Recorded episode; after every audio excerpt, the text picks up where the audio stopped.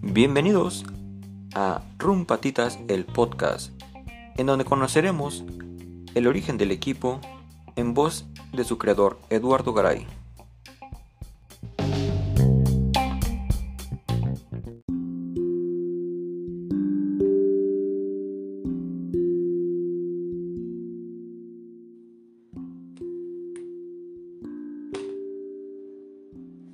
Pues bien, nos encontramos con Eduardo Garay, el fundador de Patitas, de Rum Patita Rum. Platícanos, Eduardo, ¿cómo empezaste a correr? Mm, eh, yo en un inicio empezamos todo porque veía yo que se hacían muchas carreras y que la gente a veces me invitaba. Me llamaba la atención porque mi papá siempre había salido a correr, nunca participaba en una carrera como tal este, con inscripción, pero iba por su cuenta a correr el plan de San Luis o, o siempre le había gustado y a mí no me llamaba tanto la atención.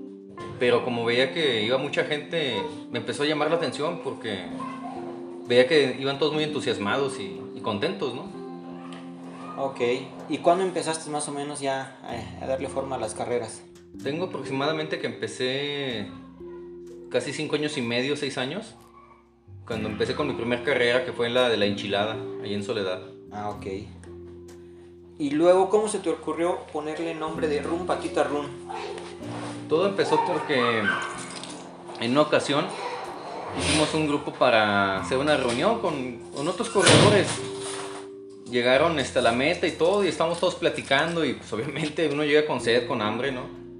Y, y dentro de los mismos carreras ya nos habíamos visto varias veces, hasta que una vez hicimos un grupo para, pues para hacer una comida, o sea, todo empezó como una comida nada más y interactuar un poquito más, conocernos un poquito más, no nada más este, en el ratito que llegamos a la meta y ya. Y conocernos como, como personas y, este, y aparte como corredores. Y formamos un grupo y el primer nombre que se me vino a la mente fue ponerle patitas, porque obviamente pues como, como, todo, como todo buen animal tiene patas y empieza a correr y como que es una de sus iniciativas de sobrevivencia para cazar, para cualquier cosa y fue una puntada, realmente nació como, como una puntada, ¿no? Sí. Platícanos de los changos con chanclas también. Ah, es que antes cada carrera que participábamos, participábamos este, un compañero del trabajo y mi compadre, mi compadre Baldo, y cada carrera nos cambiábamos de nombre porque nos ponían que, que pusiéramos un equipo al cual pertenecíamos y pues realmente no teníamos ninguno y, y no había manera como de asociarnos porque realmente no entrenábamos con una forma una forma definida, ya que todos trabajábamos o teníamos diferentes actividades y era muy difícil reunirnos. Entonces nos poníamos, cada que cambiaba una carrera nos llamamos changos en chancla y chon, nos llamamos este chancla, chancla Power Team. O sea, puros nombres que nos, se nos iban ocurriendo en ese rato era lo que íbamos poniendo. Y de repente un día se quedó como Rum Patitas Rum. Sí, y ya nació Rum Patitas Rum también igual como, como una este como una ocurrencia, pero a su vez este, como una forma de, de identificarnos y, y, de llamarnos y formar pertenencia de, de un equipo. Oh, qué padre. Para los que no sepan, Lalo es muy famoso en el mundo del running porque él después de cada carrera hace una crónica de lo que él observa desde su perspectiva muy particular de cada carrera y muchos corredores esperan tanto la, la crónica de Lalo, hasta le dicen ya cuando la publicas, este, hasta lo presionan, yo creo que ya publica tu carrera, están esperando la crónica. Y están tan esperada esa crónica como las fotos. ¿Cómo se te ocurrió empezar con tu crónica, Lalo? Pues realmente son cosas que yo creo que cualquier corredor pasa, o sea, vas en la carrera y, desde que te empieza a doler un pie, desde el malestar del estómago, a todos nos pasa, o sea, son cosas que realmente vives, o sea, cosas que, que, en el momento sufres, pero después te dan risa, o sea, pero son, son vivencias que tú cuando vas empezando todo te duele, te, duele, te da el dolor de caballo, te duele la planta del pie, desde eso tan simple hasta que las ganas de ir al baño, o sea, y son cosas que realmente te dan pena, ¿no? Pero, pero ya pasando todo eso, son cosas que te dan risa porque a todo mundo le pasan a mí me ha pasado mucho y, y, la verdad este, yo no tengo pues, ningún tapujo en decirlo, ¿no? O sea, cada cosa que me pasa y veo que les pasa a los demás y se sienten identificados, por, pero les da más penilla decirlo. Entonces esa es la parte, la parte chusca, la chusca que vives cuando estás participando y, y de repente no salen las cosas como planeas, ¿no? Pero es cuestión de que a todos les pasa, pero muchas veces nadie dice. Yo siento que por ahí va el asunto de que muchos esperan tu crónica porque ellos viven cosas muy parecidas a ti o cosas que dicen, ah, a ver si sale en la crónica. O no, por ahí he visto que hasta te escriben de que, oye, también incluye esto que pasa en las carreras. O también no, no olvides comentar esto que pasó en ciertas carreras, ¿no? Y pues es, es muy padre porque eh, pues les das voz a mucha gente que dices que a lo mejor no se atreve a contar lo que, lo que ellos viven en las carreras. Y la finalidad de este podcast, pues a fin de cuentas, es animar a la gente a que corran, porque no tenemos ni fines de lucro, no tenemos ni fines de, de otra cosa más que te identifiques tú como corredor o que te empieces a dar cuenta que cualquier persona puede empezar a correr, ¿sí? Lo único que necesitas es animarte, lo único que necesitas es tener las ganas, la actitud y los tenis. Pero a ver, Lalo, continuamos con esto. Platícanos cuál es la carrera que más gratos recuerdos te ha dejado, que más uh, valoras o tienes un recuerdo especial sobre esa carrera? Uh, ok, este, para mí de las que más me han gustado, que tengo un recuerdo muy bonito y memorable, fue una que fuimos a Tamazopo. Este, primero que nada porque la ruta está increíble, o sea, pasas ríos, pasas lugares preciosos. Este, en un, en un 21K nos tocó pasar este, por lodo, este, es más, hasta una vez hasta nos perdimos, pero la gente es muy animosa, te apoya, el ambiente antes y después está padrísimo, pero sobre todo hubo algo fundamental que, que aparte de ver la emoción de la gente y, y, a veces que nos tocaba brisna en la noche o bueno, en la madrugada cuando empezamos a correr y te pegaba la lluvia en la cara y todo eso, aparte de eso yo me sentí muy, muy, muy acompañado de todo, lo, de todo mi equipo y de, sobre todo de la hermandad que vi de los demás equipos también eso para mí fue algo muy, muy especial porque a veces las carreras se complican y el viaje este, no es tan fácil, la cuestión monetaria, la cuestión de conseguir eh, hospedaje, comida, es difícil, o sea, realmente es difícil.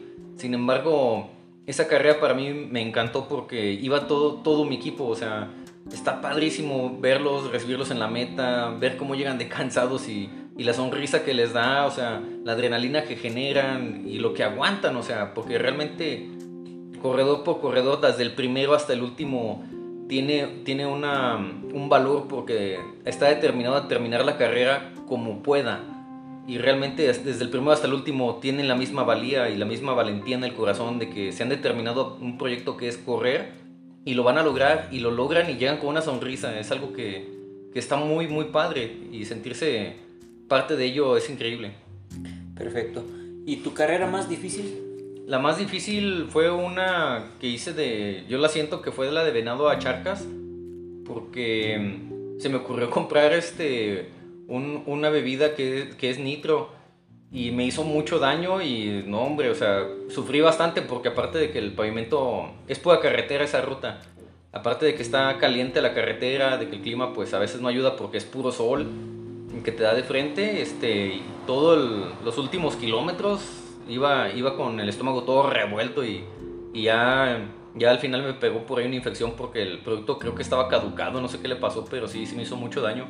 Me costó mucho trabajo llegar a la meta porque llegué muy deshidratado y llegué mal. ¿Pero la terminaste? Sí, sí la terminé. ¿Y qué te motivó a terminarla? Este, pues realmente cuando, cuando iba ya en el camino, yo me acuerdo que faltaban como 6 kilómetros y, ya me dolía todo, o sea, traía como que el, estómago muy revuelto, me dolía el estómago y ya, ya, me traía como punzadas. Pero yo veía pasar a mi, a mi esposa, o sea, Jessica, y veía que iba, que me estaba esperando adelante porque iba en el carro. Entonces iban y me animaban y luego veía a mi hija, mi papá también esa nos acompañó. Y decía, pues es que cómo, cómo venimos de tan lejos, voy a correr de este lado y para que me vean que me rajo, ¿no? O sea, no puedo hacer eso, o sea, tanto por mí, o sea, porque ya tengo esa idea, hasta por ellos, o sea, no puedo quedar mal porque, porque me están viendo, o sea, quizás sea un poco de ego, pero también es mucho de que no vas a hacer ese ejemplo, no vas a dar el mal ejemplo de rendirte, no vas a, no vas a rajarte a la mera hora, o sea, no, no, no te has estado preparando tanto para, para abandonarlo todo, o sea, tienes que llegar. Y la verdad, tener en la mente que en la, ya en la llegada final te espera tu familia, te espera alguien que quieres, es un anhelo que te da fuerza. por mucho que te duela alguna parte del cuerpo, eso te da fuerza para seguir adelante. Qué padre, tocaste un punto muy importante, la familia. Tu equipo se caracteriza porque son familia, aparte de que son conocidos, muchos son familia. ¿Cómo se siente que tu familia te acompañe o te respalde en las carreras? ¿Cómo es eso? Ok, bueno, muchos no son familia de, un papel o de sangre o de un título tal cual, más sin embargo, son, yo los considero como familia de corazón porque realmente cada uno se ha ganado su lugar, o sea, no nada más es la carrera y, y que te vean llegar y ya, ¿no? O sea, realmente es gente que te apoya, que te ayuda, no nada más este, en correr cierta distancia, sino que a manera personal este, han estado presentes en situaciones difíciles, desde estos momentos que cruzamos por la pandemia o hasta cosas como una ruptura amorosa o simplemente cuando la economía no va bien, o sea, hay gente que te apoya, gente que te, que te echa la mano. Y no nada más en ese rubro, o sea, nosotros nos consideramos una familia porque realmente todos estamos para todos sin esperar nada a cambio, o sea, no es este que me pagues algo, que me vayas a comprar algo, o sea, el compromiso va un poquito más allá. No solamente se queda en la meta, se queda en, en, en la unión que tenemos realmente como una hermandad. O sea, yo, yo te aprecio, yo te quiero y yo voy a estar para ti y voy a acompañarte en el camino y yo sé que vas a estar para mí en la meta o sé que vas a estar atrás de mí y lo que necesites tienes mi hombro, o sea, y cuentas conmigo para lo que tú quieras y lo que necesites, o sea, obviamente todos somos humanos como familia, a veces no estamos de acuerdo en algunas cosas, pero aún así no por eso no por eso pierdes este ser parte de esto, o sea, esto va un poquito más allá de nada más irte a parar a una carrera o tomarte una cerveza con alguien, esto esto va mucho más allá, o sea, yo confío en ellos tanto que puedo dejar a, mi hija o tanto que yo sé que si pasa algo yo voy a ir por ellos a donde estén. O, sé también que si en algún momento yo me puedo sentir mal o me pasa algo, o sea, ellos van a estar para mí. Y, y esa misma reciprocidad la, la, he sentido con todos y cada uno de ellos. Entonces el running te creó una nueva familia diferente. Así es. Es, es muy padre, o sea, son lazos que, que no vas a conseguir en ningún lado. ¿Por qué, Lalo? Porque simplemente tú puedes estar este, con una persona, por ejemplo, en el trabajo, donde realmente debería ser este, tu segunda casa, que a veces duras ocho horas trabajando ahí, estás en una empresa donde estás resolviendo problemas, más sin embargo el que está a tu lado no siempre es tu amigo, o sea, a veces simplemente se queda en un compañerismo y a veces ni siquiera generas la confianza. Y en, y en este caso los lazos que hemos hecho no solamente son de sudor y de compartir este, alguna bebida, o sea, van mucho más allá. Un lazo de confianza es muy difícil de construir porque es depositar tu, este, tu, de, tanto tu salud mental como tu salud física en una persona que sabes que no te va a fallar. Y las personas que he conocido aquí, la nobleza los caracteriza, la fuerza que tienen y, y sobre todo una disciplina y voluntad increíbles, o sea, y confío en todos y cada uno de ellos. Se hace una familia por esos lazos. Para tus hijas, ¿qué es lo que quieres que aprendan de ti de las carreras? Mm, si algo te da el correr, es este la voluntad de saber que desde que empiezas a entrenar hasta que terminas, puedes no llegar en primer lugar, o sea, puede que por tus características físicas no lo logres o simplemente porque no tienes el tiempo de dedicarlo como te gustaría. Sin embargo, no por ello estás exento de dar lo mejor de ti. No por ello estás tú este, exento a, decir, ¿sabes qué? Pues voy cuando quiera, cuando pueda y si no lo logro, pues ni modo. Es válido cuando, cuando algo te duele, cuando algo te lastima, cuando algo no permite hacerte terminar. Pero sin embargo, yo quiero que mis hijas tomen la parte que si puedes hacerlo, hazlo, o sea, inténtalo, o sea, no te rajes, o sea, no lo dejes, no por flojera. O sea, que si queda en algo o no ganas algo, no es por ti. O sea, es simplemente porque así se dieron las circunstancias, pero no porque te faltó voluntad. No porque no quisiste, no porque te dio flojera, o sea, inténtalo siempre, o sea, haz algo bueno, o sea, mejórate a ti mismo en tiempos, en lo que tú quieras, o sea, pero simplemente aparte de que es una mejora en todos los aspectos, la salud que te va a dar, los amigos que te va a dar y, sobre todo la disciplina que te sirve para la vida. Porque después de correr 10 kilómetros no eres el mismo, después de 21 no eres el mismo, después de 42 no eres la misma persona que sale de un sitio y al llegar a la meta eres otro completamente diferente. Eres una persona totalmente distinta. Eso es lo que yo quiero que aprendan, porque yo no se los puedo enseñar. Lo que te enseña eso, eres... Cuando tú logras ese, ese reto y lo superas, ahí mismo te enseñas tú a ti mismo quién eres y de lo que eres capaz de hacer. Qué bonito ejemplo. Te felicito, la verdad. Gracias. Hablabas de distancias. ¿Cuál fue tu primera distancia que corriste? El primero corrí, corrí una... Participé en una de 10 kilómetros, que fue la de la enchilada. Y, este, y la verdad no sabía qué esperar y se me hizo pesadísima, pero pesadísima. Fue mi primera carrera de 10 kilómetros. Te fuiste al, a lo medianito, a los 10. Sí. ¿Y después corriste 21 o cómo fuiste avanzando? De hecho, fue bien chistoso porque primero corrí 10 y, este, y la verdad pues me tardé un montón, este, me cansé mucho porque no sabía la técnica, este, muchas cosas me fallaban, no tenía ni siquiera los tenis correctos, fue entrar por entrar, o sea, fue un reto personal.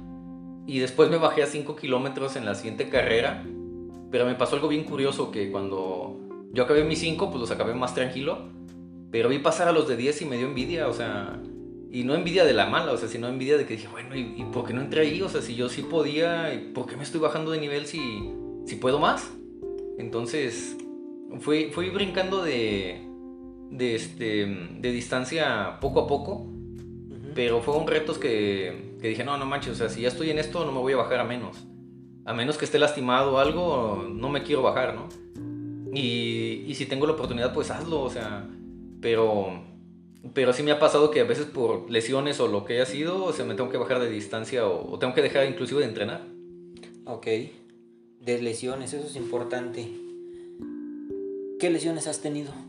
Pues mira, una vez me dañé un ligamento que le llaman que la pata de pato, que va por la rodilla. Cuando literalmente ya la traes muy, muy, este, muy sentido, sientes como que te clava una aguja al doblar la rodilla. Y es algo muy molesto, no te, no te permite estirar bien el pie.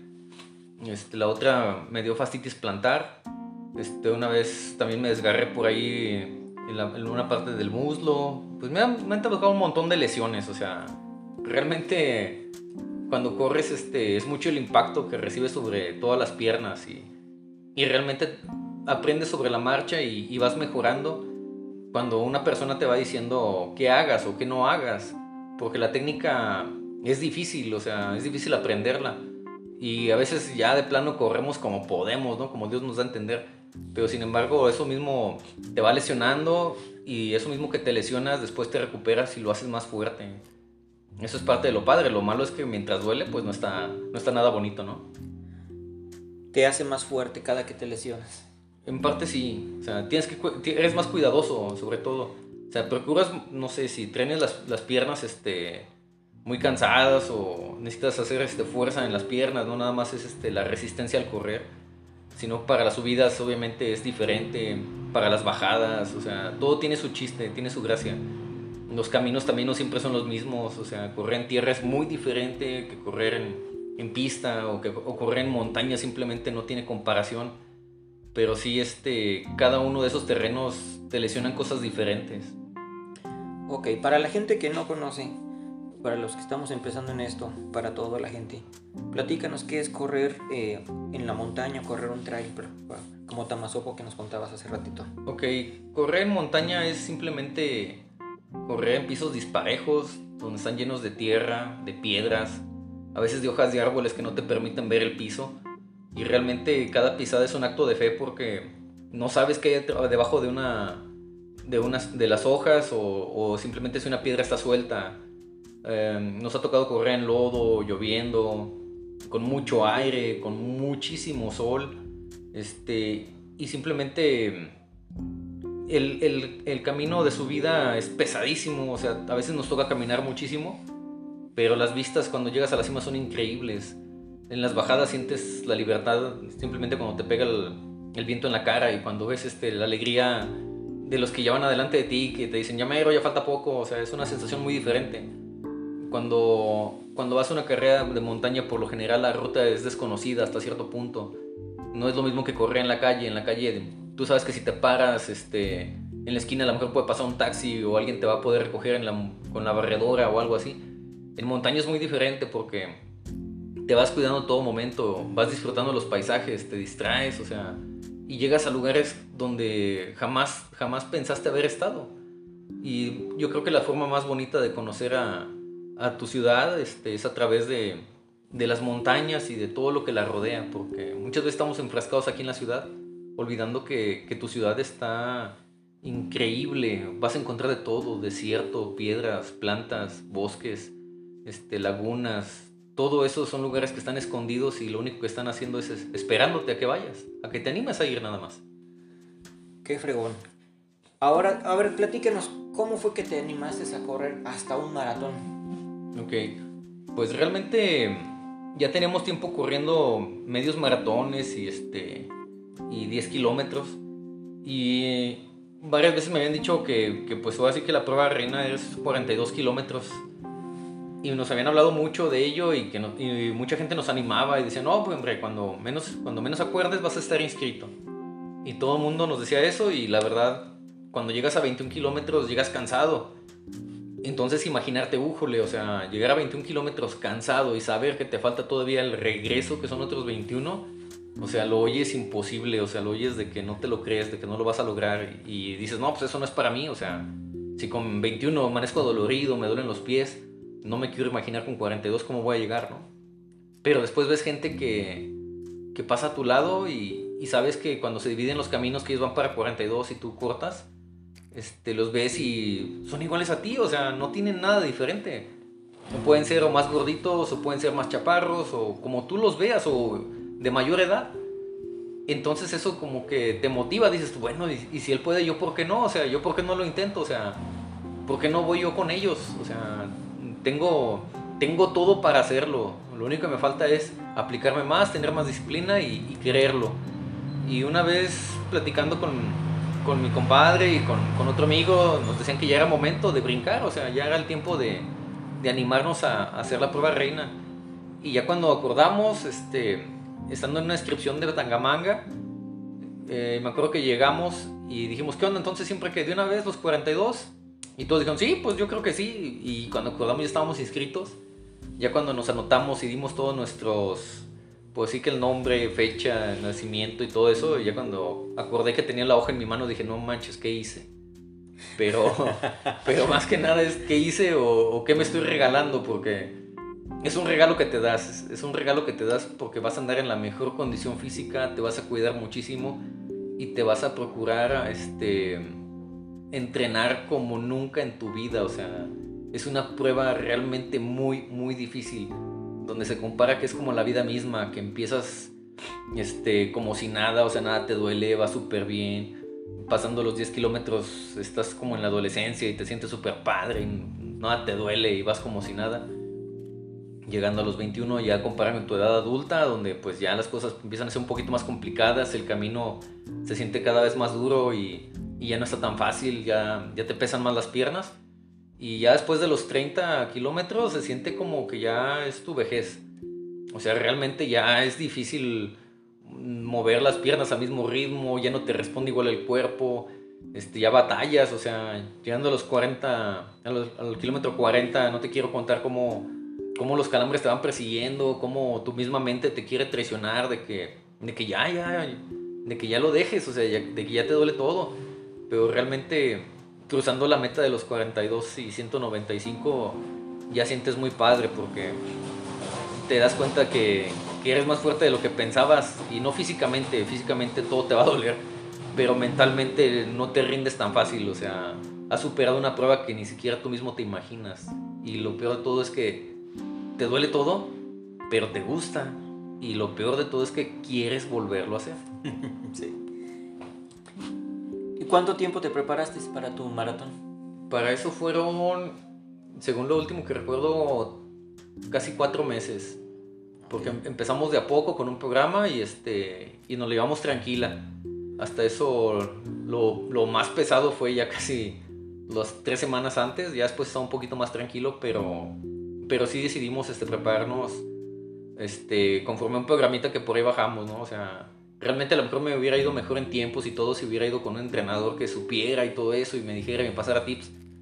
Pero realmente lo difícil para nosotros es que cumples un gusto, un deseo, una meta que tienes en la cabeza, pero nunca se te olvida que también tienes que cumplir con tu familia, tienes que cumplir con tu trabajo, o sea, no puedes dejar de ser profesional, tienes que cumplir en todos los aspectos, o sea, no puedes abandonar este un trabajo o no puedes abandonar este una forma de comida o una disciplina simplemente porque te has puesto una meta diferente, o sea, te cargas a la espalda nada más otro objetivo, pero no puedes renunciar a lo demás, o sea, lo difícil realmente de prepararse no es simplemente el, el entrenar diario o el hacer las cosas diario.